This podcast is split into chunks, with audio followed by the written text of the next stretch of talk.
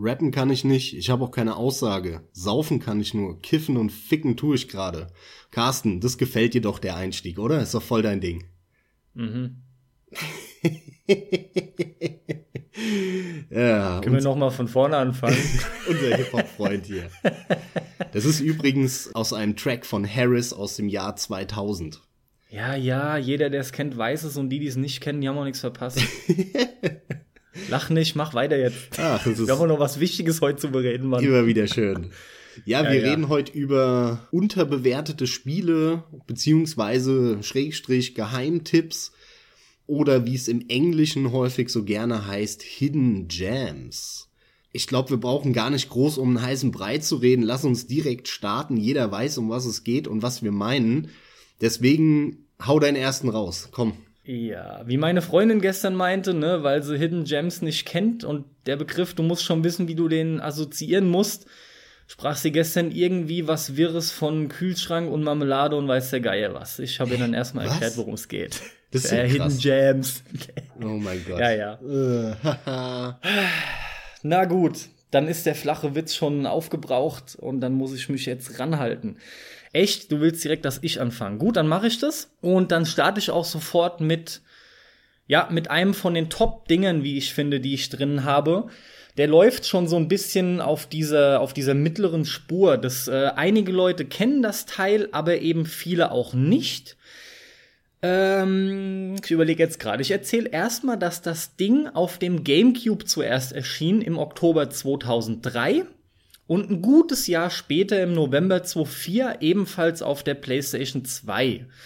Und ich rede von Beautiful Joe, in dem Fall der erste Teil. Das Ding hat auch noch einen zweiten nach sich gezogen. Also Beautiful tatsächlich wie Beautiful nur mit V statt einem B. Dieses Spiel ist ein, da fängt schon an, das ist nicht ganz so einfach. Es ist ein Sidescroller auf jeden Fall. No, Beat'em Up. Und mehr oder weniger ist es ein Side-Scroll Jump'n'Run. Ja. Ja, so Brawler Beat'em Up. Genau, Brawler, mit, Brawler kombiniert mit Jump'n'Run. Brawler drifts gut, ja. Dieses Spiel ist im, im, im, im Comic-Look gehalten. So sind auch immer wieder Zwischensequenzen präsentiert und es geht um einen es ist mir Mittel zum Zweck, was die Story angeht. Das ist sehr klassisch. Die, die Freundin vom Joe wird entführt, der kann sich entsprechend verwandeln.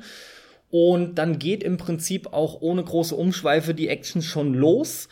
Was dieses Spiel besonders macht, abseits vom Look, der vor allem damals tatsächlich relativ unverbraucht war, mittlerweile deutlich öfter benutzt wurde, ist die Tatsache, dass die viel mit, äh, mit Zeitmanipulation spielen und damit einhergehend mit der, mit der Art und Weise, wie die Manipulation der Zeit sich auf die verschiedenen Moves auch eben auswirkt. Also man kann, man hat eine Zeitlupe, man kann die Zeit beschleunigen und, und mit diesen Dingen zum Beispiel ganz simpel erklärt, wenn man die Zeit beschleunigt, hat halt ein Schlag oder ein Tritt entsprechend mehr Impact und in Zeitlupe kann man diverse Dinge dann halt eben aufhalten, man kann schneller durch irgendwelche Türen drunter durchrutschen oder extrem geile Kombinationen von diesen ganzen verschiedenen Mitteln bewirken. Ja, warum hat Next es dir so gut gefallen und warum ist es gefloppt oder ist es überhaupt gefloppt oder unterbewertet?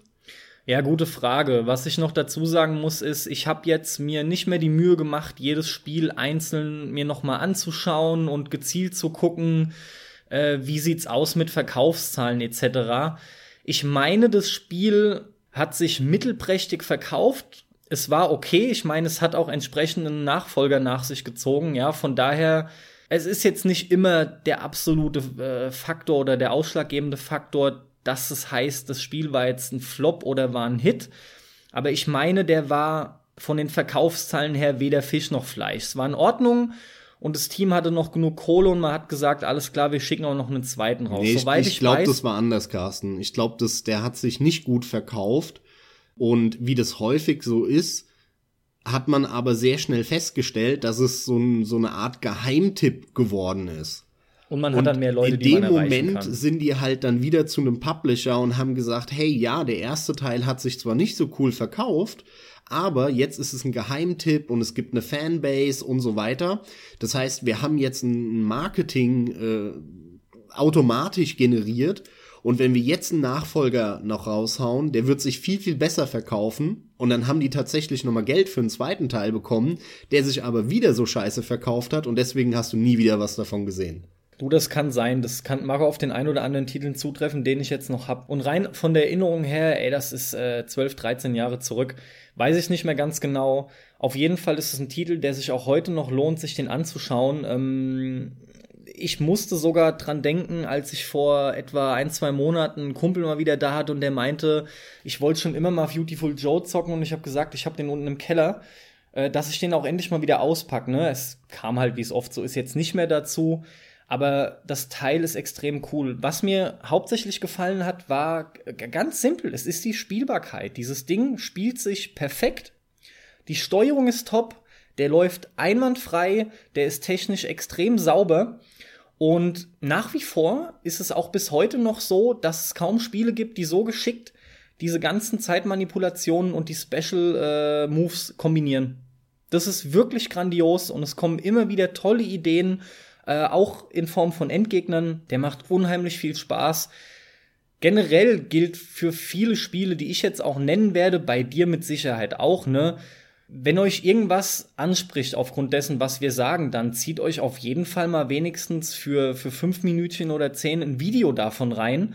Und ich traue euch zu, dass ihr dann wisst, ob euch das Ding dann wirklich gefällt oder nicht. Weil wir können nur ein paar Takte dazu sagen und letzten Endes das Bildmaterial, das Bewegte, vermittelt dann halt vielleicht so den letzten Schliff, um zu sagen, ja Mann, spricht mich an, fettes Ding, muss ich mir mal anschauen. Ja, das war ja ein Capcom-Spiel und Capcom ist ja ohne Frage der japanische Hersteller, wenn es für hochqualitative Prügelspiele geht, ne? Dann, dann gibt's eigentlich keinen, der an Capcom rankommt oder zumindest eine lange Zeit rangekommen ist. Das war damals auch so ein bisschen, es wirkte mit, mit diesem Cell-Shading, Zeichentrick-Look frisch. Das war ja relativ neu damals und gleichzeitig stand Fett Capcom drauf und das auch noch exklusiv dann erstmal für ein Gamecube, ja, die Rückkehr von Capcom wieder auf eine Nintendo-Konsole. Und da wurde schon erstmal ein ganz schönes Tamtam -Tam drum gemacht, aber hat irgendwie niemanden richtig interessiert. Ich habe den dann Jahre später mal einen Moment gezockt und muss sagen, an mich ging er auch nicht. Also ich fand das relativ schnell langweilig und mein Grundproblem war, ein Prügelspiel zu spielen mit einem Typ, der gefühlte T-Rex-Arme hat. Das ging mir derartig auf den Sack von Anfang an, ja, dass du, ja, dass du nur ja. so zehn Zentimeter nach vorne schlagen kannst, aber in dem ganzen Spiel sollst du schlagen. Und auch wenn ansonsten die Steuerung und alles schon ganz in Ordnung war und knackig und Spaß gemacht hat, das ging mir tierisch auf den Sack. Also, ich weiß, mir haben da meinst, die geilen Moves gefehlt. Ja, aber das kann ich kaum verstehen. Das trifft ja wirklich nur auf den reinen Punch zu. Gleichzeitig hast du ja einen Kick, der schon mal logischerweise länger ist. Ja, aber dem seine scheiß ja, Füße sind ja genauso klein. du kannst sliden, du, du kannst äh, kennmäßig quasi schräg in die Luft treten, du kannst Du, du hast einen Uppercut und dann kommen die ganzen Kombinationen dazu. Ja, aber das, wie gesagt, egal welche Kombi und egal welcher Trittschlag, irgendwas, bei mir hat es nicht funktioniert. Das Feedback und vom Gefühle her hat es mir null Spaß gemacht. Weil du halt dich fühlst, als wärst du so ein hilfloser kleiner Knubbel, der mit so kleinen Zahnstochern jetzt um sich haut. Okay, also ich kann den Punkt verstehen. Tatsächlich, so von der Erinnerung her, ich weiß direkt, was du meinst. Also, das heißt, ich habe das auch ein Stück weit so zumindest registriert, dass das irgendwie vorhanden ist. Es hat mich aber vom Spiel her kein Meter gestört, weil das Spiel extrem griffig ist. Ja, wie so oft gilt hier ganz einfach die Faustregel. Bei so Dingen hat der Max kaum Ahnung. Leute, glaubt mir, das Spiel macht Spaß. Lach nicht, das ist oft nee, der Fall. Nee, nee, bei Prügelspielen habe ich natürlich, bin ich überhaupt das, nicht im Thema. Aber das ist das Interessante, ist nochmal wichtig, äh, weil wir jetzt gerade nur drüber reden, ohne was zeigen zu können. Ähm, es ist wirklich mehr ein Brawler. Also stellt euch das Ding wirklich eher vor wie so eine Art Double Dragon, aber rein, mhm, genau. rein 2D, also wirklich Mega Man-Style 2D oder Mario-Style 2D und eben nicht so eine Pseudotiefe, ja, wie bei Double Dragon. Aber es ist eben kein, es ist kein Beat'em Up wie Street Fighter oder Mortal Kombat oder dergleichen, sondern es ist ein Sidescroller, wo man halt ganz, ganz gezielt die Level nacheinander abläuft. Ja, das war halt neben den kleinen Ärmchen mein Problem. Ich mag halt Brawler nicht so. Die ganze Double Dragon Final Fight und was weiß ich, wie das alles heißt. Ist nicht so meins. Hast aber trotzdem einiges von gespielt. Ja, ich habe in vieles damals reingeschaut und gucke auch heute noch immer wieder gerne in, in Sachen rein. Golden Axe und wie sie alle heißen, die Klassiker. Aber das ist überhaupt nicht mein Genre. Hm? Gut, stattdessen, was ist denn dein Genre? Ha. Genre, mein Titel, mein nächster, ist auf jeden ja. Fall der ultimative, definierende Hidden Gem Titel. Und zwar Little Samson. Wie ich das hasse. Wenn selbst ich bloßgestellt werde mit so einem mit so einer Ansage schon, ey. So der ultimative, Genre-definierende oder zumindest Titel-definierende Hidden Gem-Titel. Äh, nee, eben nicht. Tatsächlich, doch vom Namen her meine ich, ist mir das schon mal irgendwo begegnet, aber dann hört's auch sofort auf. Ich kann damit erstmal gar nichts weiter anfangen. Also erleuchte mich. Das Spiel ist ein NES-Spiel. Also, ne, Nintendo Entertainment System wir reden über das Jahr 92, beziehungsweise ich glaube, ein Jahr später kam das irgendwie in Europa. Dieses Spiel hat sich damals überhaupt nicht verkauft. Es wollte keinen Schwanz haben. Unter anderem wahrscheinlich auch, es war natürlich sehr spät, ne, 92, da reden wir schon von Super Nintendo Mega Drive Zeiten eigentlich. Da wollte natürlich kein Mensch mehr irgendein NES-Spiel haben plus dann wahrscheinlich noch nicht so gutes Marketing und dann hat es auch nicht geholfen, dass es eigentlich ein ziemlich hervorragendes äh, Spiel gewesen ist und es hat kein Mensch gekauft. Und dementsprechend hat auch kein Mensch das Spiel gekannt. Und zwar bis die, ja, so die Zeit 2005 bis 2010. In dieser Zeit hat sich nämlich das Internet verbreitet. Plötzlich hat jeder Zugriff aufs Internet gehabt und die ganzen Sammler, die ganzen Spielefreaks und Sammler haben im Internet gepostet, ey, das müsst ihr euch besorgen, das ist echt ein gutes Spiel. Die Nachfrage ist derartig in die Höhe geschossen, im Verhältnis zu den paar verkauften Einheiten, die, es gibt von dem Spiel, dass das mittlerweile eines der mit Abstand teuersten NES-Spiele ist, die es gibt, wenn du die original kaufen willst, auf eBay oder irgendwo so bin ich auch darauf gekommen, habe das mitbekommen. Ich, boah, jetzt frag mich, wo habe ich denn das das erste Mal gesehen? Auch relativ spät, so irgendwie 2011, 12 in irgendeinem Game Chaser Video auf YouTube oder so. Und da haben die nämlich ja. eine Version von Little Samson irgendwo gefunden auf dem Flohmarkt oder in irgendeinem Laden für halt 20 Dollar und das Ding ist halt eigentlich, keine Ahnung, 300, 400, 500 Dollar wert und die haben sich halt gefreut wie so kleine Kinder, weißt du? Und da habe ich gedacht, hä, sagt mir gar nichts. Wie, wie du halt, ne? Habe ich noch nie gehört. Und mittlerweile habe ich mir das natürlich auch mal angeguckt und ähm, das ist ein hervorragendes Spiel. Das ist wirklich ein hervorragender Plattformer, der am ähnlichsten oder am ehesten mit Mega Man zu vergleichen ist. Hat aber. Erklär mal noch ein bisschen was zur Spielmechanik und so. Ja, es würde mich interessieren. Ja, es ist halt am ehesten Mega Man, hat aber mehr Jump'n'Run-Passagen, beziehungsweise mehr, ja, Jump'n'Run-Mechaniken. Und ähm, das lebt halt davon, 2D-Plattformer, alles im Prinzip relativ klassisch, äh, von der Musik her eher Durchschnitt, Grafik ordentlich und du spielst vier Charaktere. Du hast nämlich diesen Samson, nach dem das Spiel benannt ist. Das ist so ein normaler Typ halt, mit dem du da rumspringst, wie mit einem Mario. Mit dem Unterschied, oder ja, eher wie ein Mega Man, weil du nämlich mit so Steinchen werfen kannst. Ne, wie du halt mit Mega Man schießen kannst. Um die Gegner dann zu plätten. Und dann hast mhm. du aber drei weitere Charaktere, die du im Laufe des Spiels on the fly wechseln kannst. Im Level. Sofort. Und es ist einmal eine kleine Maus, und die kann an Decken lang laufen, schräg nach oben, also wirklich komplett vertikal nach oben laufen und runter. Das heißt, mit der kommst du dann immer an so versteckte Level und irgendwelche Stellen äh, im Level. Dann gibt es einen Steingolem. Der hält natürlich brutal viel aus, hat am meisten HP und teilt übelst viel aus, ist halt aber total ungeschickt, ist langsam und kann nicht gut springen. Und als vierten Charakter, den du on the fly in einem Level wechseln kannst, hast du einen Drachen. eine Sie, glaube ich, es war ein weiblicher Drache, irgendwie Kikiri, Kikida oder so, ich weiß es nicht mehr. Mit dem Drachen kannst du natürlich fliegen. Ich glaube nicht unendlich lange, sondern irgendwann kannst, kommst du dann automatisch runter. So ein bisschen wie bei Mario 2 mit der Prinzessin. Ne, da konntest du ja auch so in der Luft schweben für fünf Sekunden und danach bist du so langsam runtergeglitten äh, wieder oder gefallen.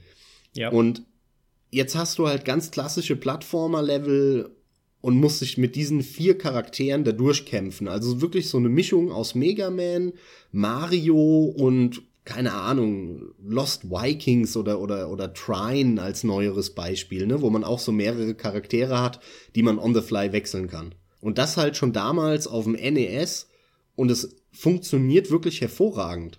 Und ja, mir war wichtig, das als erstes zu nennen, weil das ein tolles Spiel ist, das kaum einer kennt aus der damaligen Zeit und das halt für mich so ein bisschen sinnbildlich für diesen Boom der, der Hidden Gem Szene auch steht, weil durch das Internet und durch, durch diese ganzen Videos, wie, wie halt die Game Chaser und so, die dann auf irgendwelchen Flohmärkten in Texas rumlungern und die Spiele äh, billig abgreifen wollen, dieses Spiel steht sinnbildlich genau dafür. Also, was ich interessant finde an dem Titel, jetzt wo ich ihn von dir höre, und für mich ist es ja wie für alle, die zuhören und von dem noch nie was mitbekommen haben, dieses äh, äh, Character Change Feature klingt echt super interessant, gerade im Hinblick darauf, das muss damals was ziemlich Revolutionäres gewesen sein, oder? Ja, war mit also, Sicherheit der erste Titel, der das so sauber, technisch und so gut umgesetzt hat. Am Ende sogar wirklich der erste, der das überhaupt gemacht hat. Weiß ich natürlich nicht. Äh, du scheinst es jetzt auch nicht ad hoc zu wissen, aber das klingt schon mal richtig cool. Das finde ich allein schon aus technischer Sicht eine sehr coole Sache, ja. Muss selbst ich mir dann mal auf ein Video reinziehen, definitiv, ja. Muss man gesehen haben. Äh, wenn man den nicht spielt, guckt euch zumindest ein YouTube-Video an. Äh, ist so, so Branchenwissen oder Gaming-Wissen, sage ich mal. Fällt äh, auf jeden Fall in diese Kategorie.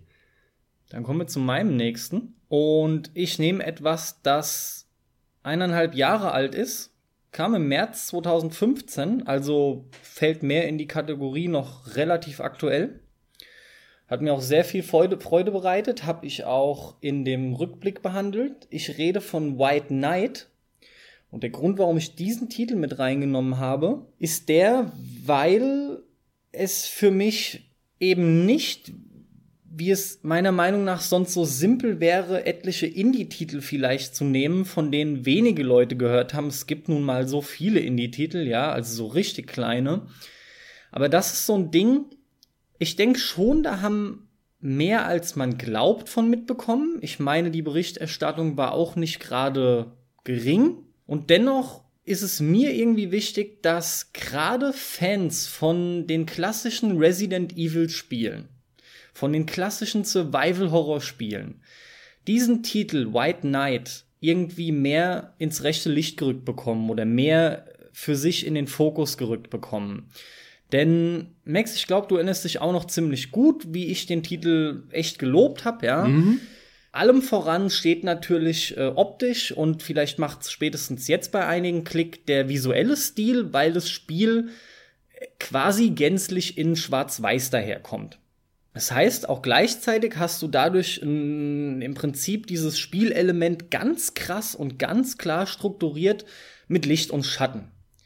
Gleichzeitig gibt's auch noch die Kerzen, die werfen durchaus auch so ein gelbliches Licht. Später gibt's noch Charaktere in Geistererscheinungen, die auch ein bisschen bläulich sind.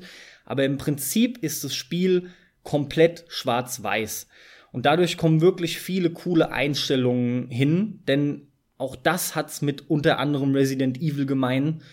Die Kameraeinstellungen, die festen, die dann nur so ein bisschen flexibel sind, ähnlich wie bei einem Silent Hill 1 mit der ganz klassischen Kamerafahrt, die jeder kennt, auch aus dem Silent Hill Film, die so um die Ecke ging, von dieser spreche ich. Das Spiel hat unter anderem auch vom Gameplay her einiges gemein.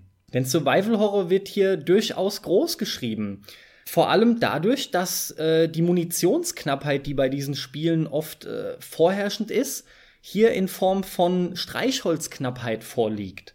Um halt permanent Licht bei sich zu haben. Ich überlege gerade, wo ich irgendwo noch anfange. Das, das Spiel beginnt schon so cool, weil man wie bei Resident Evil an ein Haus kommt. Nur in dem Fall halt eben nicht mit, den, mit irgendwelchen bizarren Vorfällen wie bei Resident Evil, sondern man, man fährt jemanden um, findet dann aber keine Leiche, findet sich aber vor einem Tor eines Anwesens, kommt dann da letzten Endes auch rein, nachdem man den Schlüssel gefunden hat und dann entspinnt sich halt diese ganze Geschichte, die da nun mal vorkommt. Das Ganze ist letzten Endes, da nehme ich auch nicht zu viel vorweg, nennen wir es mal einfach Familiendrama, was mir relativ gut gefallen hat. Das erfindet das Rad bestimmt nicht neu, ist aber durchaus recht spannend erzählt.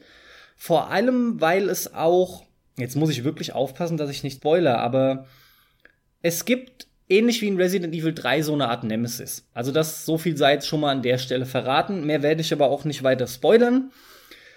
Das Spiel glänzt vor allem aber genau aus dem Zusammensetzen von diesen ganzen von mir eben genannten Komponenten und der dichten Atmosphäre, die vorherrscht. Das Spiel besitzt auch kaum einen Soundtrack, spielt also hauptsächlich mit, mit der Ruhe und dann immer wieder mit irgendwelchen lauten Klaviergeräuschen oder irgendwelchen Dingen, die umfallen. Man möchte also fast schon sagen Jumpscares. Die sind nicht so plump, wie man die aus den meisten heutigen Filmen kennt. Das Spiel hat auch ein nettes Ende. Also definitiv ist White Knight für mich eine klare Empfehlung an euch. Ja, aber warum, warum nennst du es denn jetzt? Also du hast zwar jetzt beschrieben, was das für ein Spiel ist, aber warum ist es denn in deiner Liste? Ach so, ja, ich dachte, das wäre schon klar gewesen, ähm, weil das für mich so under the radar läuft, weil sich das Ding in meinen Augen hätte noch viel besser verkaufen können. Und ich, oder mir ist es wichtig, dass diesen Titel einfach noch viel mehr Leute, das war ja das, was ich sagte, äh, auf, auf den Schirm bekommen. Okay.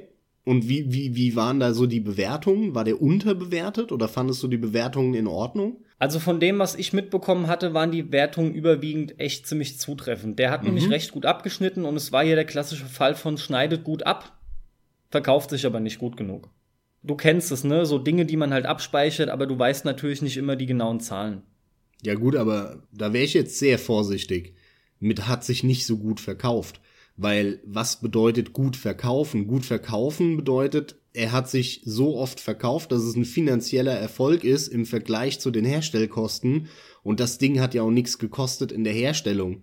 Also wenn, ja, wenn, das ist natürlich wenn, aus Sicht des Unternehmens klar. Ja, ja, aber so anders macht es ja keinen Sinn, gut verkaufen zu definieren. Also ansonsten kannst du natürlich einfach irgendeine Zahl in den Raum werfen, aber und, und da das Ding nichts gekostet hat, reicht's ja, wenn es sich weltweit 50.000 Mal verkauft und dann haben die da am ja, Plus okay. stehen. Also insofern hat sich's dann äh, ordentlich oder sogar gut am Ende doch verkauft. Das stimmt natürlich aus der Sicht. Ich sehe das von einem anderen Blickwinkel aus. Obwohl er gut abgeschnitten hat, hätte man durchaus noch mehr von dem Titel hören können. Ich habe zu wenig davon mitbekommen und das ist eigentlich auch dann tatsächlich letzten Endes der Hauptgrund, warum ich es reingenommen habe und sag, Leute, guckt euch das Ding an, wenn euch halt so Survival-Horror-Spiele interessieren. Ja, bei mir steht er auch noch auf der Liste. Also ich fand den auch von Anfang an ganz interessant, von der Optik, auch wegen diesem Schwarz-Weiß-Grafikstil, der so etwas entfernt an, an Killer is Dead zum Beispiel erinnert hat, vom Suda und so, so in die Schiene schlägt. Ich werde den noch zocken es ist ein relativ gemütliches Survival-Horror-Spiel. Ne? Man, man muss nicht allzu oft wegrennen vor Gegnern. Es ist eigentlich so ein bisschen mehr die subtilere Art, ja. Also viel Spannung wird schon dadurch erzeugt, dass du so bedächtig voranschreitest. Irgendwo ist es dann im Hintergrund schummrig, du meinst was zu sehen, bist dir aber nicht sicher, ob da eine Gefahr lauert. Die haben das mit den geisterhaften Gestalten halt ziemlich cool hinbekommen. Ja, letzten Endes ist es das. Also White Knight ist wirklich ein tolles Ding, hat mir extrem viel Spaß bereitet. Ist auch nicht allzu kurz gewesen. Oh Mann, ich meine, ich hatte irgendwas um die sieben, acht Stunden gebraucht. Und ich hatte echt befürchtet, der wird deutlich kürzer, ja. Ja, dann schmeiß ich jetzt mal als nächsten Titel etwas hm, vielleicht leicht kontroverses äh, in den Ring. Und zwar möchte ich kurz in dem Kontext von unterbewertet oder unterm Radar über Battlefield 1943 sprechen. Cool, okay. Und zwar aus folgendem Grund. Vielleicht mag der ein oder andere sich nicht mehr so dran erinnern. Battlefield 1943 war eine Art, ja, ich lehne mich jetzt mal weit aus dem Fenster und nenne es Minispiel. Das wird der Sache aber nicht gerecht, weil das war der Versuch von EA im Jahr 2009, da kam es raus, diese ganze neue Internetanbindungsgeschichte, die so von Haus aus äh, butterweich auf der PlayStation 3 und der Xbox 360 eben funktioniert hat und mitgeliefert wurde, da so ein bisschen zu testen, hey, welche Titel funktionieren da, was funktioniert da nicht, was können wir alles über diesen Downloadweg eben probieren und machen. Und unter anderem war da eben die Idee, eine Art abgespecktes Battlefield als ja, Spiel für den schmalen Taler rauszubringen. Und ich habe das damals dann mir auch, ja, ich glaube sogar sofort, als es rauskam, geholt. Das war relativ günstig. Ich weiß es aber nicht mehr, 15 Euro damals oder so. Also es hat, hat echt nicht viel gekostet und war aber im Verhältnis zu so einem Vollpreis-Battlefield dafür relativ umfangreich mit drei, vier, fünf Karten und den ganzen Klassen, die man so aus Battlefield kennt. Und im Kern war es eben genau das gleiche. Nur halt für ein Viertel des Preises und ein paar Maps weniger. Und warum ich das jetzt in dem Kontext so hervorhebe, ist natürlich, ihr könnt es ja mal nachschauen, das hat damals schon 80er Wertungen bekommen und hat super gut abgeschnitten im Endeffekt. Was ich schade finde ist, dass es aber so wenig Einfluss hatte. Und heute kann man das auch gar nicht mehr spielen, weil wahrscheinlich, ich weiß gar nicht mehr, ob die Server überhaupt noch online sind von dem Ding.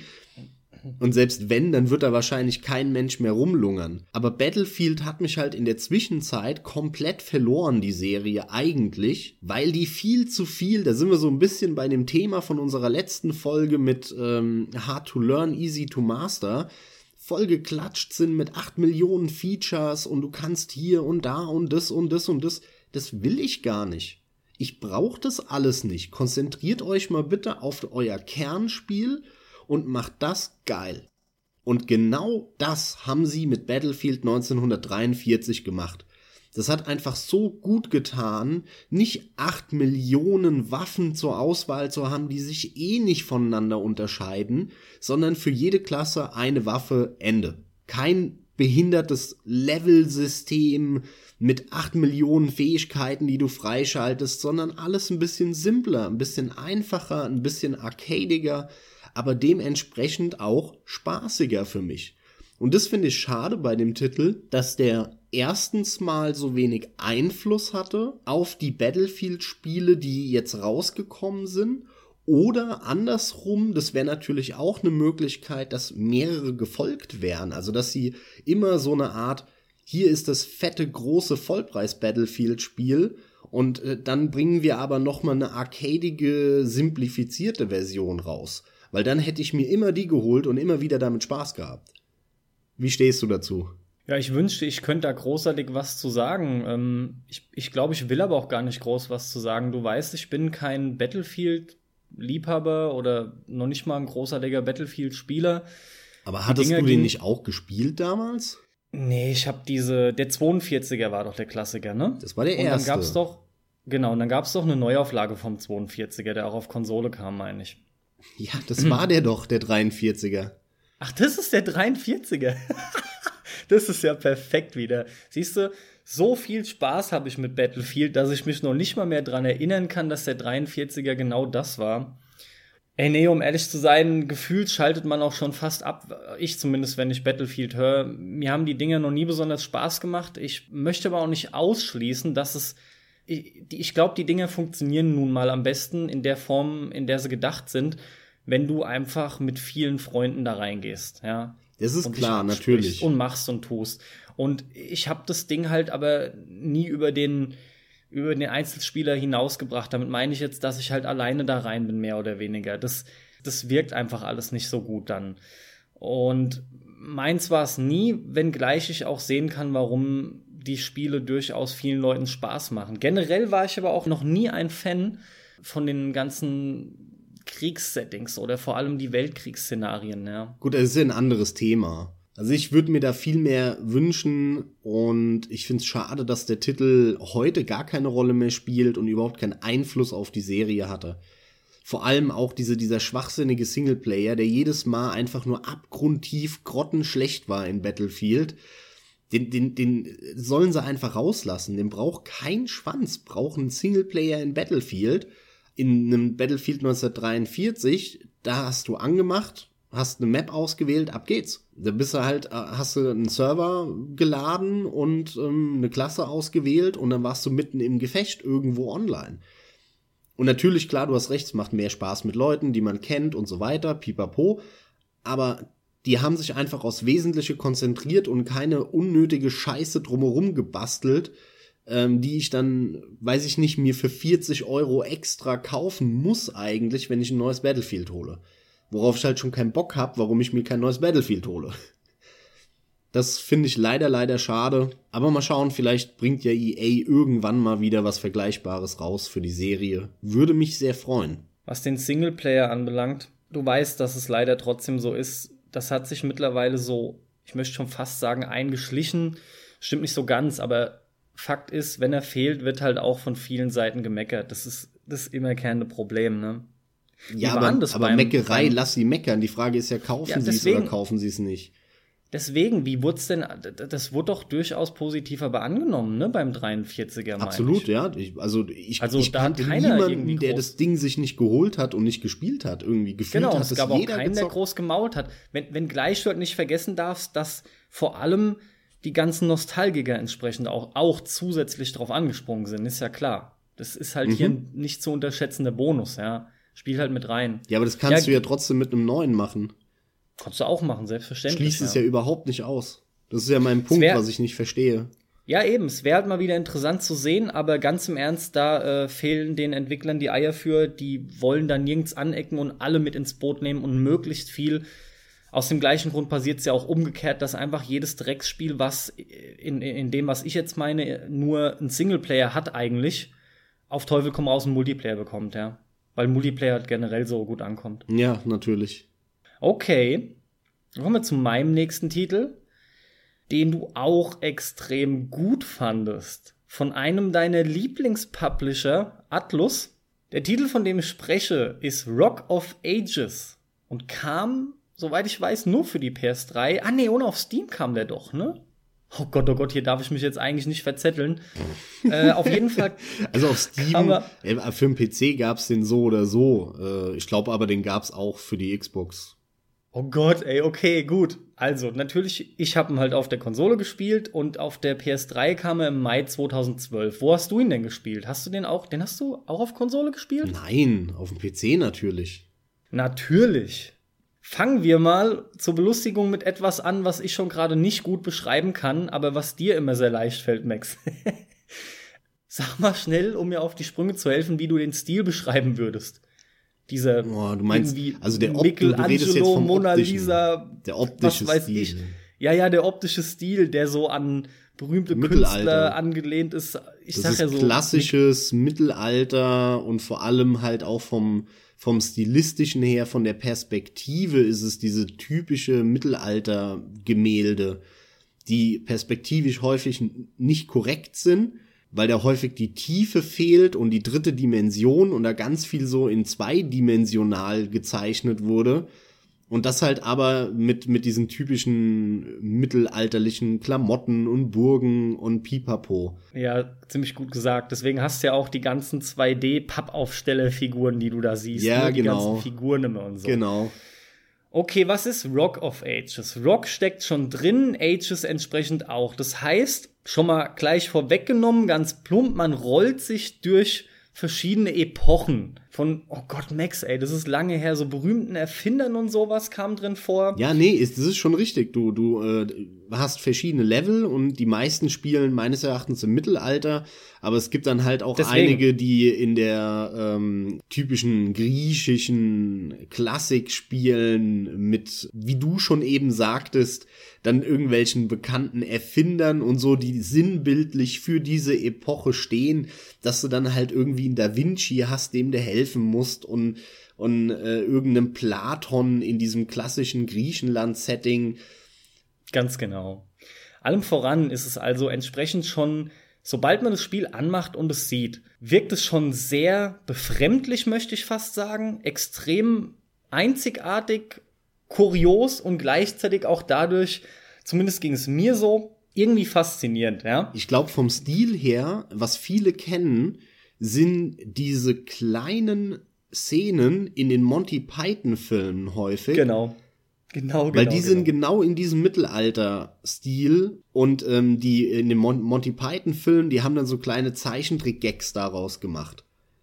Und, Das ist das Perfekte, um es zu beschreiben. und genau in dem Stil ist es. Also sehr viele kennen das wahrscheinlich. Diese, diese Monty Python-Zeichentrick-Szenen in der Mitte immer. Exakt genau, Max. Ich finde, daran ist es nämlich auch angelehnt. Da sind wir schon bei einem wesentlichen Punkt. Wie das Spiel optisch daherkommt, so passt es auch mit, mit der gesamten Anmutung, wenn man Level geschafft hat oder einzelne Gegner überrollt. Es ist lustig. Das Spiel ist wirklich schlicht lustig präsentiert. In diesem Spiel ist man ein Felsbrock. Man kann sich später auch aufleveln.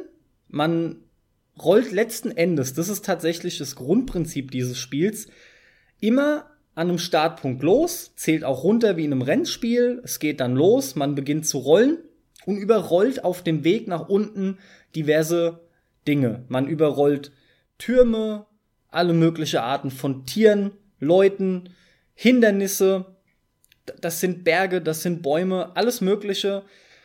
Man hat die diversesten, kuriosesten Bahnen, die man da runterrollt, wird durch gewisse Dinge beschleunigt. Man hat Rampen, über die man springen kann. Dann hat man Sachen, die einen halt eben verlangsamen, wie, ich glaube, Wasser zum Beispiel verlangsamt einem ganz klassisch, ne? Ja, es ist halt So Marble war's. Madness. Da habe ich jetzt gar nicht dran gedacht. Im Kern ist es Marble halt eben in Madness 3D. oder wie, wie heißt der hier äh, Monkey Ball, diese Sega-Dinger. Du rollst halt Äh, ja, ich weiß, was du meinst. Ich- runter. Ich habe es nicht groß gespielt. Und ja. der einzige Unterschied ist, dass es erweitert wurde bei, bei Rock of Age oder Rock of Ages. Ages natürlich. Ja, okay. Ages. Ähm, vor allem dann für Multiplayer entscheidend, ähm, dass man so eine Art Strategiepart hat, wo man Genau. auf diese Bahn, die man ähm, runterrollen muss, ne, jeder hat so eine Bahn, die ist quasi gespiegelt und dann kann, kann man sich gegenseitig Hindernisse da drauf basteln.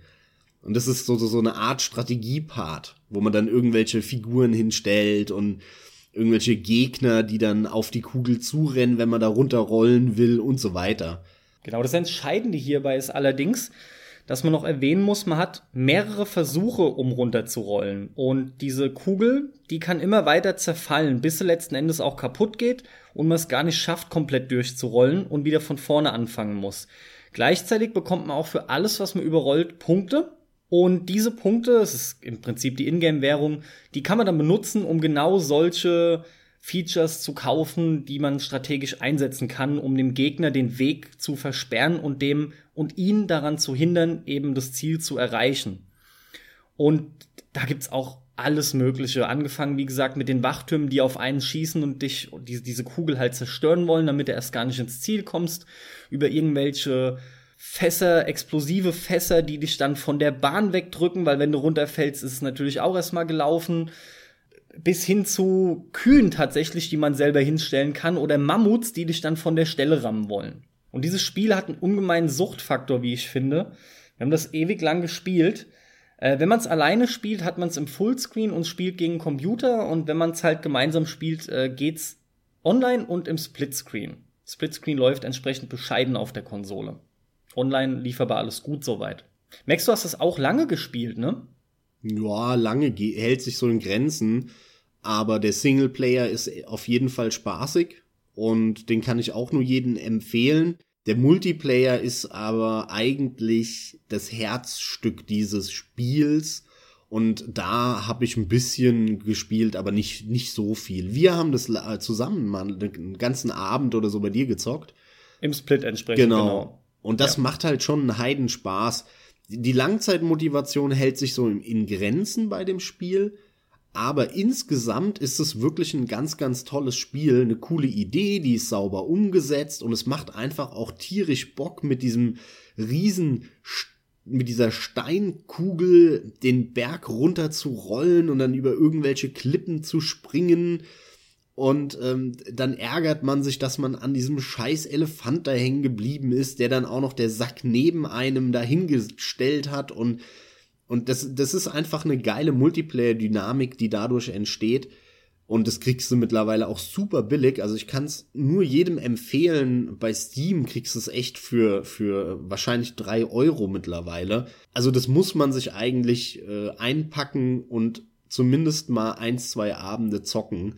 Ist es wert. Tolles Spiel. Auf jeden Fall. Also auf Konsole ist es im Verhältnis auch relativ günstig. Teuer war er noch nie. Ich meine, der kam für 15 oder maximal 20 Euro. Also wir reden hier auch nicht von einem Vollpreistitel, äh, die wir durchaus jetzt auch schon genannt hatten. Und äh, was wollte ich noch dazu sagen, dass das Teil auch mir im Singleplayer viel Spaß gemacht hat. Es hat halt auch entsprechend so ein, so ein Racing-Aspekt, weil man halt schnell durchkommen will. Man hat tatsächlich es ist eine, eine recht coole Lernkurve drin. Ich weiß noch, zu Beginn dachte ich, boah, steuert sich ein bisschen schwammig hat es auch zu teilen.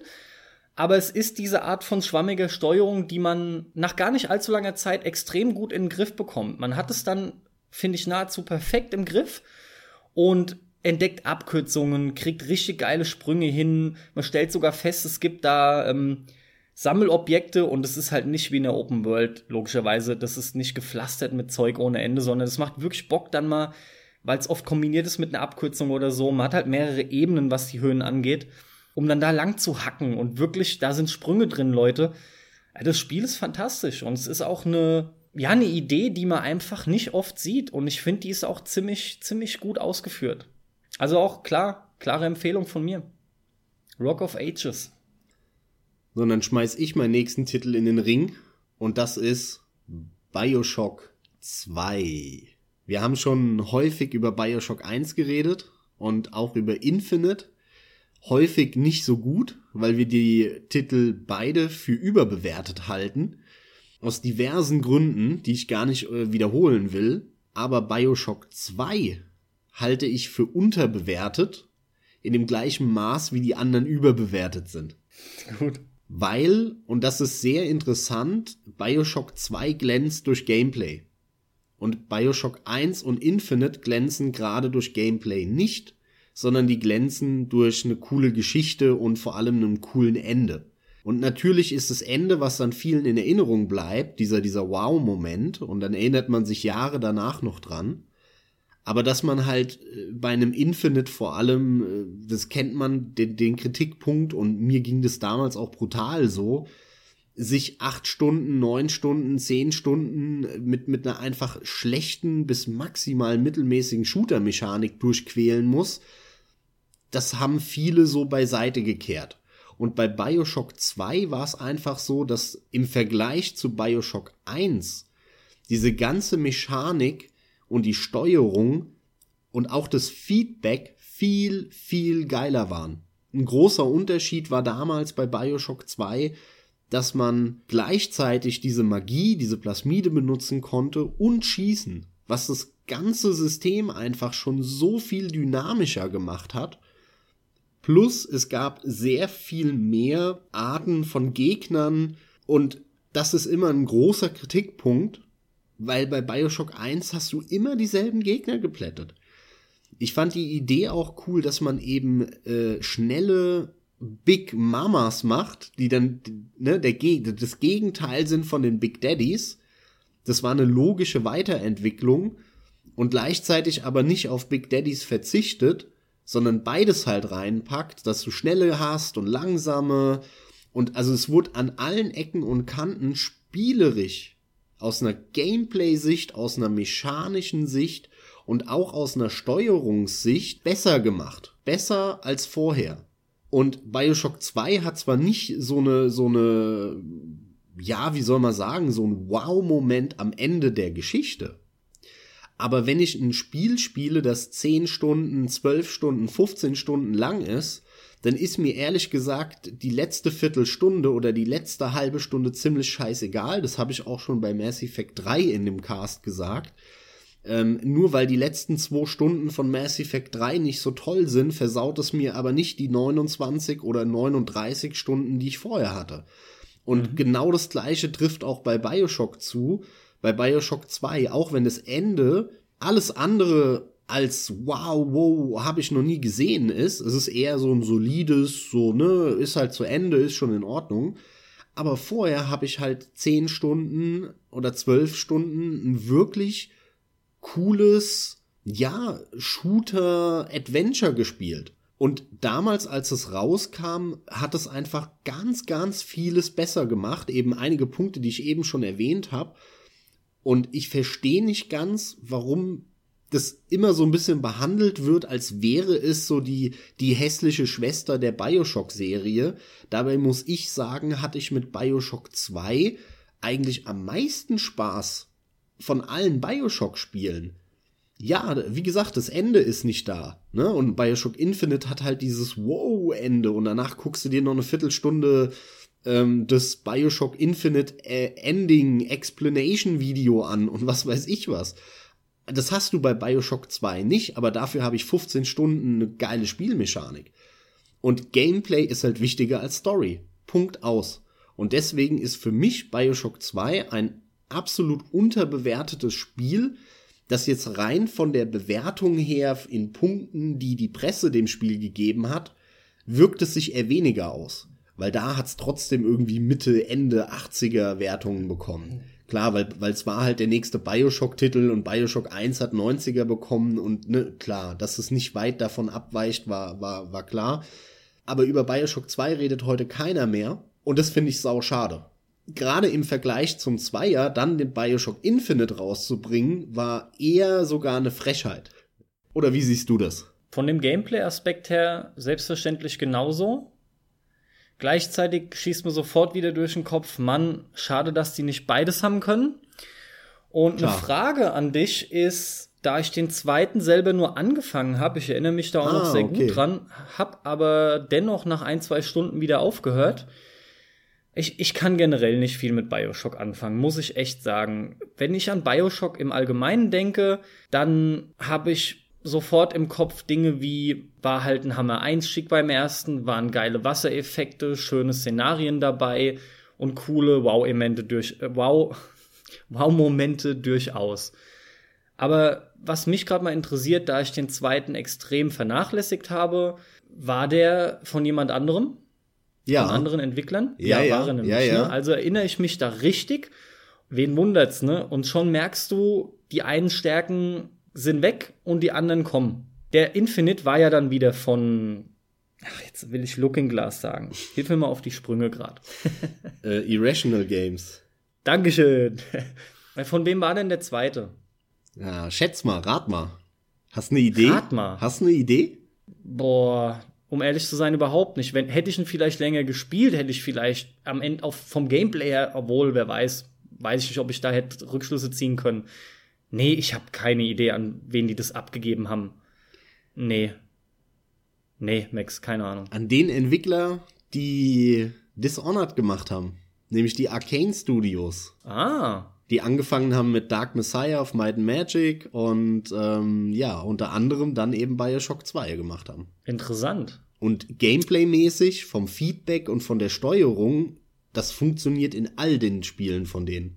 Das funktioniert in Dishonored, das funktioniert in Dark Messiah of Might and Magic.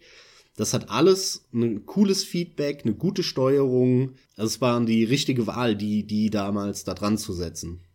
Auf jeden Fall merkst du halt, denen hat es da an Erfahrung gefehlt oder an, an den nötigen Ideen, um die, um diese Wow-Momente zu erzeugen, ja. Aber dafür haben sie halt das Gameplay drin. Dark Messiah, das ist auch schon lange her, ja. Ja, aber scheiß auf die zwei Wow-Momente. Ich habe lieber 15 Stunden Spaß mit, der, mit dem Spielsystem und allem, anstatt da zwei Wow-Momente zu haben, die nach fünf Minuten rum sind.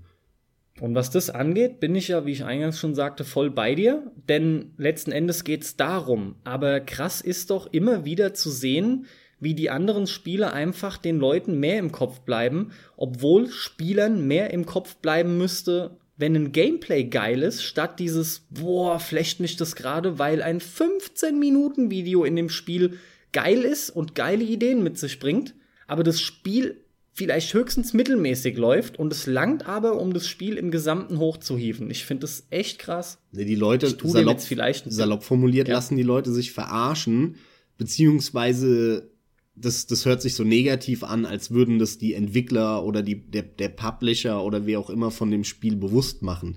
Ist natürlich nicht so. Die Leute verarschen sich eigentlich eher selber.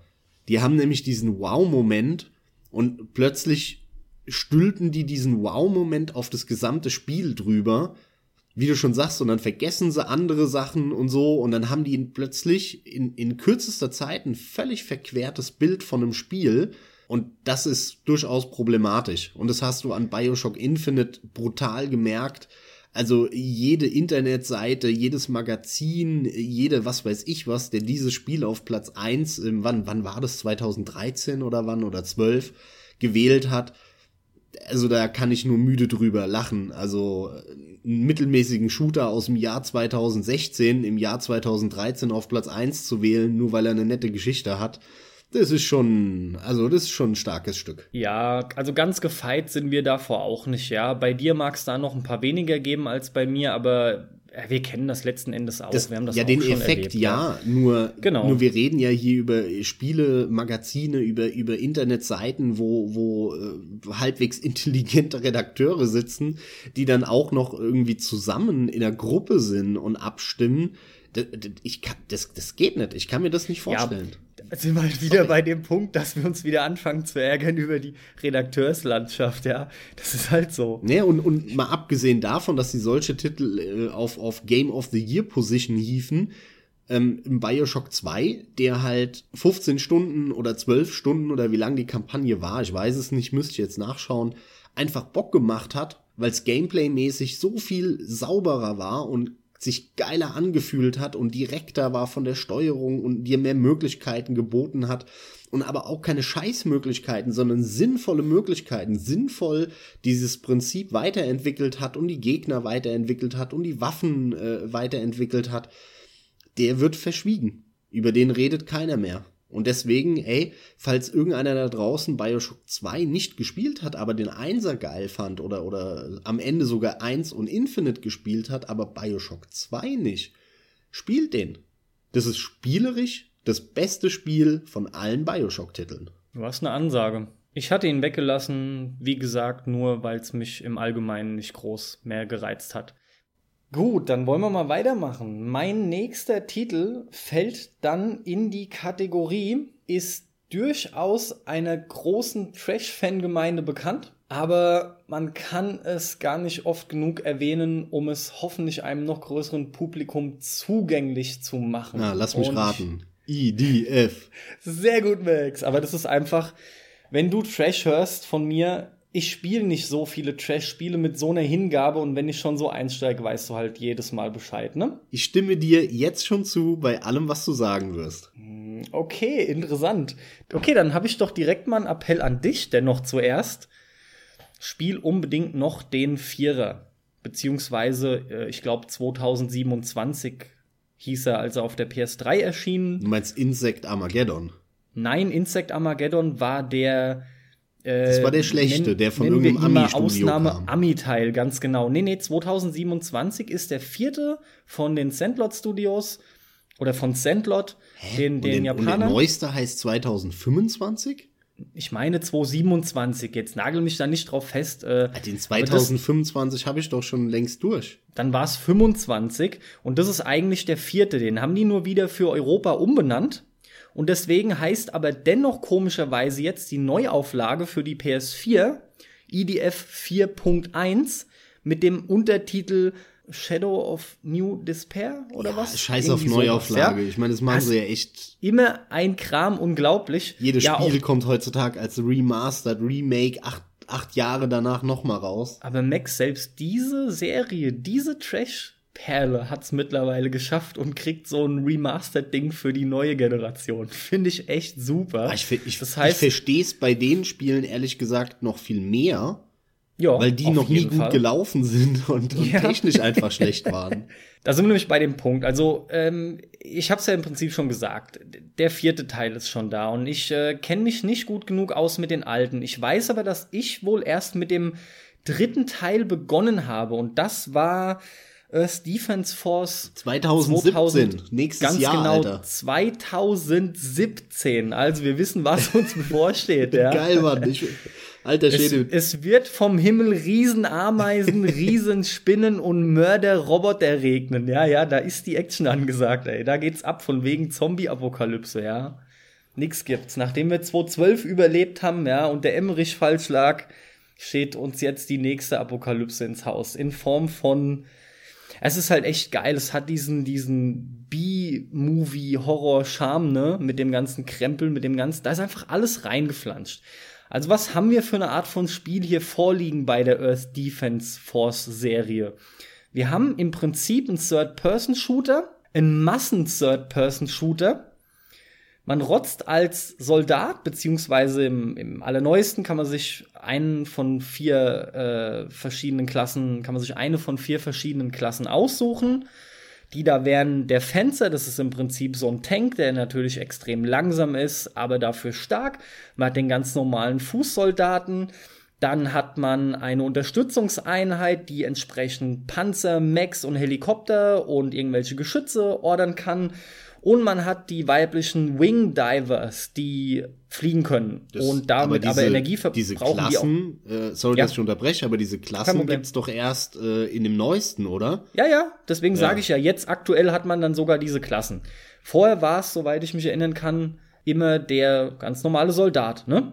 Wie gesagt, 2017 haben wir eben schon erwähnt und drüber gelacht und es war aber der dritte Teil bereits, wenn ich jetzt hier hoffentlich keine falschen Informationen nee, nee, gebe, denn es gab richtig, bereits zwei Stück Entstanden sind die als Billigserie, ist es natürlich immer noch, nur mittlerweile hat es einen größeren Augenmerk bekommen, weil, wie ich gesagt habe, die Trash-Fan-Gemeinde deutlich angewachsen ist. Und ich meine, auf der PS2 hat es begonnen mit zwei Titeln. Genau. Und dann kam der 2017er sogar exklusiv für die Xbox 360, ne? Für die 360 genau. kam der exklusiv. Und, und im Nachhinein nochmal eine Vita-Version. Oh, eine Vita-Version. Ja. Na, die war mit Sicherheit ungemein erfolgreich. Genauso wie die Vita. Den hast du aber auch gespielt, den 2017, ne? Wir sind nämlich beide mit diesem Teil eingestiegen und waren eigentlich mhm. ziemlich direkt begeistert. Und lustig ist, dass ich trotz allem Negativen, was ich auch gleich über das Spiel noch sagen werde, nicht umhin sagen zu müssen, ich schließe mich noch mal an an das von dir genannte bei BioShock. Das Gameplay ist einfach das Entscheidende. Und in dem Fall tröstet es falsch. Es, es, es lässt einen ein Stück weit beiseite schieben, ist ganz gut ausgedrückt, dass das Spiel immer mit einer ziemlich grottigen Technik auf die Kisten kommt und wirklich auch ziemlich grottig läuft. Das Geballer und was man da zu sehen bekommt, vor allem dieses Wort Größe und Ausmaß und, und irgendwie Wucht und, und fast schon Epicness, möchte man sagen, durch reines Gameplay verursacht, ist das Entscheidende bei diesen Spielen, ja. Man hat unheimlich viele Waffen immer, die man freischalten kann. Das reicht halt eben von den ganz normalen Rifles über irgendwelche abgefahrenen Raketenwerfer, die überhaupt nicht mehr aufhören zu feuern, bis zu Laserwaffen und, und hast du nicht gesehen, wenn dann später noch Alienwaffen dazukommen und lauter so ein verrückter Kram. Und man metzelt einfach permanent Insekten und Roboter platt. Und das am laufenden Band. Also im aktuellsten Teil in nahezu 100 Levels. Es sind wirklich, glaube ich, 93, 96 Missionen im Singleplayer. Dann hat das Ding mittlerweile einen Multiplayer, der bis zu vier spielbar ist, also mit bis zu vier Mitstre mit bis zu drei Mitstreitern, insgesamt vier Spielern. Ganz klar steigt da der Spielspaß nochmal enorm, wobei ich auch unzählige Stunden allein schon damit verbracht habe. Und für mich interessant nochmal zu erwähnen, ich habe das Spiel, ich hau's auch direkt so raus, ich habe das Spiel mal verglichen von einem Kumpel mit einem Diablo. Und natürlich klingt es jetzt erstmal weit hergeholt. Aber im Kernelement erstmal aus folgendem Grund. Zum einen habe ich relativ kurz davor Diablo 3 gesuchtet wie ein Verrückter. Zum zweiten auch genau deswegen festgestellt, dass das eigentliche Kernelement des Spiels, warum das so viel Bock macht, das ist genau dasselbe wie in einem Diablo. Es ist dieses Monstermetzeln und permanent neue Waffen freischalten, stärker werden, wieder rein und wieder dafür sorgen, dass man Spaß am Metzeln hat und wieder bessere Items findet. Und dieser einfache Zyklus, der bei weitem in viel mehr Spielen noch auftritt, ist hier aber auch extrem gut umgesetzt. Die Steuerung funktioniert top soweit. Die Kamera, mit der kann man sich manchmal festhaken, aber ganz im Ernst, es ist geschenkt und das Spiel macht einfach nur Laune, so repetitiv das auch sein mag, weil glaubt mir, wirklich viel mehr habt ihr nicht zu tun. Aber es gibt immer mal wieder Überraschungen, so alle, sagen wir mal, alle zehn Missionen kommt dann irgendwie ein Boss oder sowas in der Art. Und vor allem in der neu aufbereiteten Version haben sie sich wirklich noch mal einiges einfallen lassen. Und die ist auch aktuell immer mal wieder im Angebot gewesen, die letzten Monate. Das habe ich auch verfolgt und habe mir den dann auch selber jetzt vor kurzem noch mal geholt, obwohl ich ihn auf der PS3 bereits gespielt habe. Da sind so Sachen drin wie es gibt jetzt endlich Kaijus, also Godzilla-Monster oder irgendwelche riesige Mechs, wirklich extrem hochhausmäßig. Und die haben jetzt zum Beispiel die ganzen Tunnel, in denen man permanent oder immer wieder langrennen muss, kommen wirklich in vielen Missionen viele Tunnel. Da haben sie jetzt dafür gesorgt, die dass die Atmosphäre sehr dicht ist, weil endlich eine ziemlich gute Beleuchtung drinsteckt. Vorher war einfach so ein, so ein, so ein Grundlevel an Beleuchtung gegeben, obwohl es normalerweise hätte nicht sein können. Hat nicht gestört, aber jetzt ist es viel atmosphärischer, dann fällt kein Licht hin sieht man auch da gar nichts. Dann ist es halt dunkel wie im Arsch und fertig. Und das sind alles so Punkte, die kommen jetzt noch oben drauf. Dieses Spiel ist fantastisch und der Max hat schon gesagt, er stimmt mir bei allem zu. Sag bitte noch trotzdem, was du noch dazu zu sagen hast. Vor allem sollte ich was vergessen haben. IDF. IDF. Stimmt, IDF. man kann, man kann singen in dem Spiel. Mit seinen Soldatenkollegen. Leute, IDF fantastisch. Ich denk mal, Viele, die auch zuhören, werden schon davon gehört haben. Ich krieg immer wieder mit, es gibt Leute, die fahren entweder total drauf ab oder fragen sich gefühlt ihr ganzes Zockerleben, was der Scheiß soll. Das kann Aber man sich nur fragen, wenn man das Ding nie selber gespielt hat also Leute, die sich das fragen, sorry, die haben keine Ahnung von Spielen. Die, die müssen einmal das Pad in die Hand nehmen, das erste Level zocken und du weißt genau, was man daran geil finden kann. Mir geht's genauso. Selbst wenn man das, das nicht selber gut findet, aber man weiß sofort, was man daran geil finden kann. Scheiß auf Grafik, Scheiß auf sinnlose Story und äh, bla bla bla Kacke, alles raus einfach nur 500 Insekten rein und mir eine MG in die Hand und ab geht's und das ist das Geile. Da sind wir nämlich wieder bei dem Punkt. Mich erinnert's auch oft an Spiele von früher. Man hat sich einen Dreck drum geschert, um, und es passt wieder zu Bioshock, um irgendwelche War Bombast-Inszenationen äh, und weiß der Geier was, ja, äh, Inszenierungen und weiß der Geier was. Das Gameplay ist hier nicht nur im Vordergrund, sondern es ist das Einzige, was da ist. Gameplay ist King, Mann. Gameplay ist King und das Spiel, das Spiel beweist es halt in Reinform, finde ich, ja. Das funktioniert fantastisch. Also Leute, tatsächlich EDF, EDF. Jetzt habe ich die Ehre, nochmal den letzten Titel für diesen Cast rauszuhauen und ich bin mir echt, ehrlich gesagt, unsicher, welchen ich nehmen soll. Für die Zuhörer, wir haben natürlich wieder eine kleine Liste gemacht und da stehen so viele drauf und ich überleg schon die ganze Zeit, nehme ich einen alten, einen aktuelleren, äh, einen mittleren. Ich, ich kann mich nicht entscheiden, deswegen mache ich jetzt kurzen Prozess und entscheide mich hauruck und zwar für Jade Empire. Für Jade Empire von BioWare. Warum will ich darüber noch kurz reden zum Abschluss? Jade Empire ist mit Sicherheit kein unterbewertetes Spiel. Das kam damals raus und hat sofort sehr hohe Wertungen bekommen. Äh, hohe 80er Wertungen und sogar auch sicherlich ein paar 90er. Aber das Ding war nicht groß erfolgreich. Das hat sich nicht gut verkauft und ich, ich persönlich kenne, glaube ich, außer mir keinen einzigen, der Jade Empire gezockt hat. Geschweige denn durchgezockt. Kennst du noch jemanden außer mir, der Jade Empire durchgezockt hat? Nein. Naja, siehst du? Das ist nämlich echt krass, weil der Titel, obwohl das so ein Kritikerliebling war, hat, den, hat es einfach keinen Schwanz gejuckt. Der wird ja jetzt, sorry, wenn ich schnell unterbreche, du wirst es, hättest wahrscheinlich selber gesagt, ne, aber der wird jetzt ja fürs, für die Mobilgeräte neu aufgelegt. Oder zumindest geportet. Ja, ja, genau. Aber das machen mhm. die ja schon seit Jahren mit tausenden von Spielen. Ja, aber sie machen es halt jetzt mit diesem Titel. Das ist doch eine Erwähnung wert. Absolut. Und sollte man sich auch anschauen, wenn der Port dann gut wird, Vielleicht noch ein paar Worte dazu, was Jade Empire überhaupt ist. Es kam ein paar Jahre nach Knights of the Old Republic raus. oder sogar nur ein Jahr, glaube ich. Es war relativ dicht da, da äh, hinten dran. Und Knights of the Old Republic war natürlich ein Riesenhit. Und der hat sich super verkauft. Und Knights of the Old Republic ist bis heute die, ja, so eine Art Abziehfolie oder was auch immer für die Bioware-Spiele.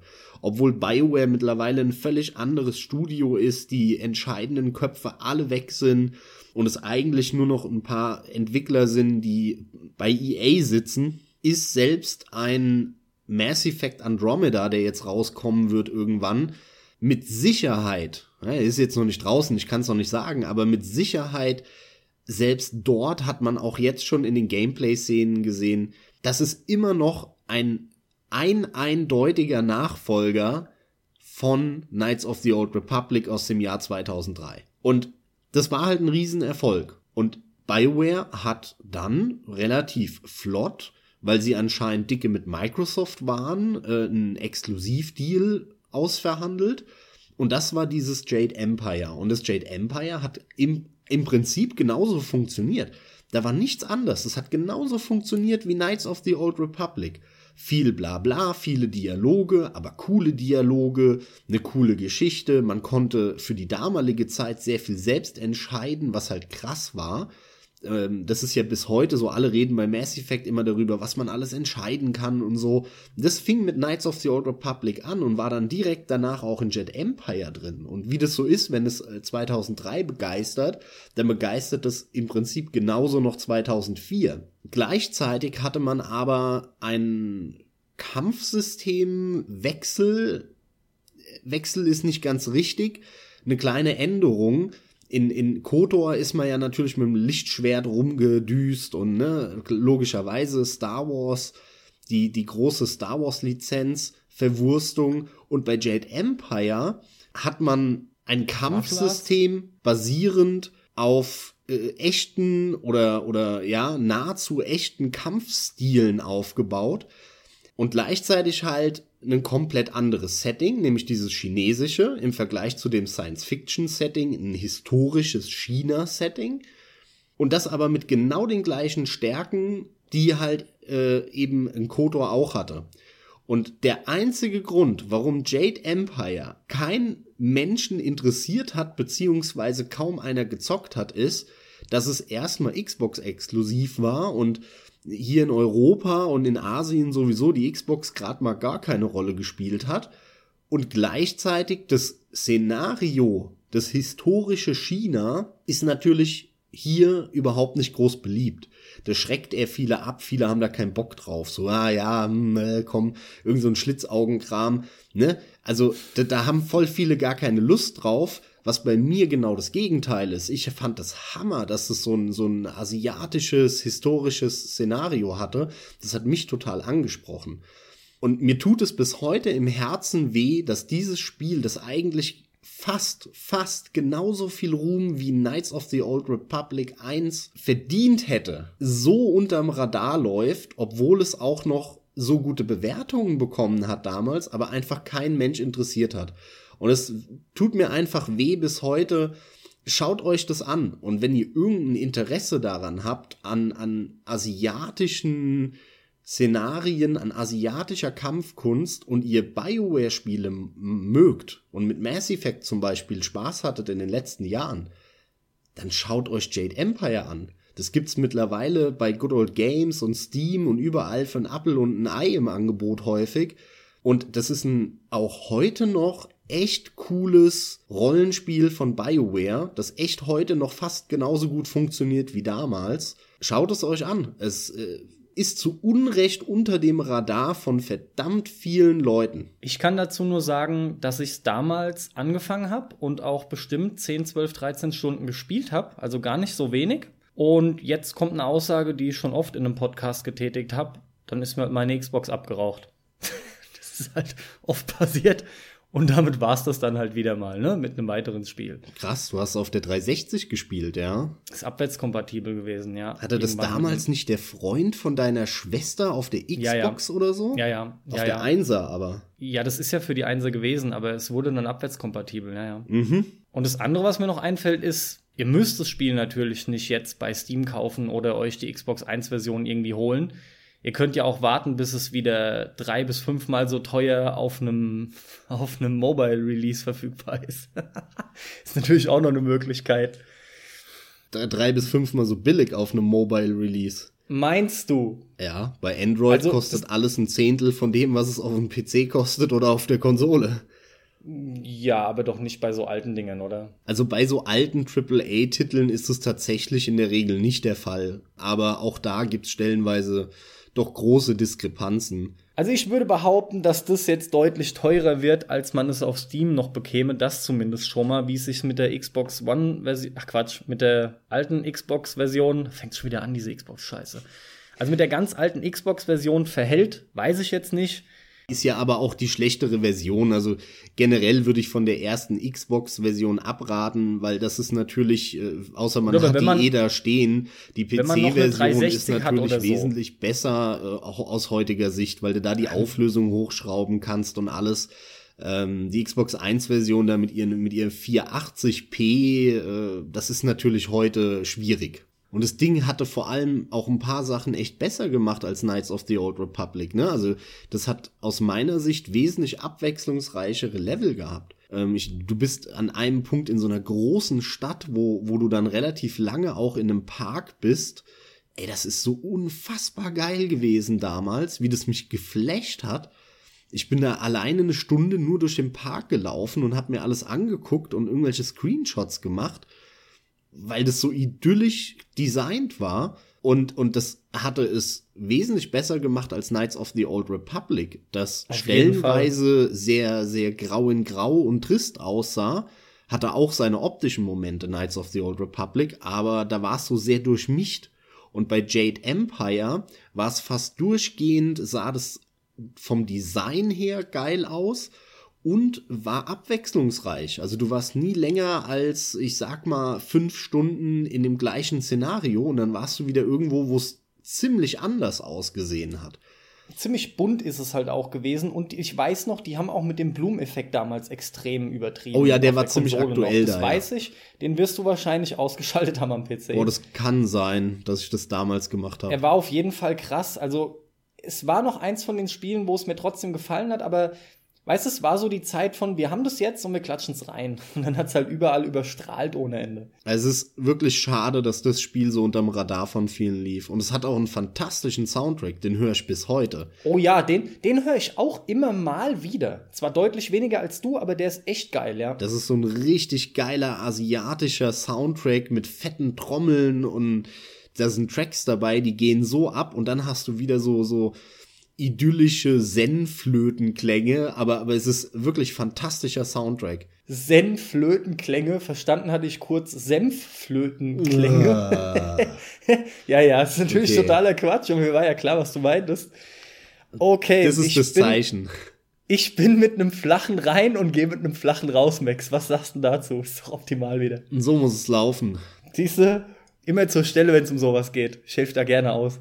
Ja, dann hören wir hier auf, machen das nächste Mal weiter mit mehr unterbewerteten Spielen beziehungsweise Geheimtipps, die wir für Moment, euch Moment. haben, die es definitiv wert sind, sich anzuschauen. Nee, das ist noch kein Versprechen für nächstes Mal. Wer weiß, was nächstes Mal kommt. Sollen sich die Leute mal überraschen lassen. Wir haben auf jeden Fall noch welche auf Lager. Aber wir beide werden noch drüber reden, ob wir das das nächste Mal direkt machen oder erstmal noch was anderes. Ja, so war das auch gemeint. Ach so, ich hab das jetzt, oder man kann es auch anders verstehen. Nee, nee, das war schon so gemeint. Na dann.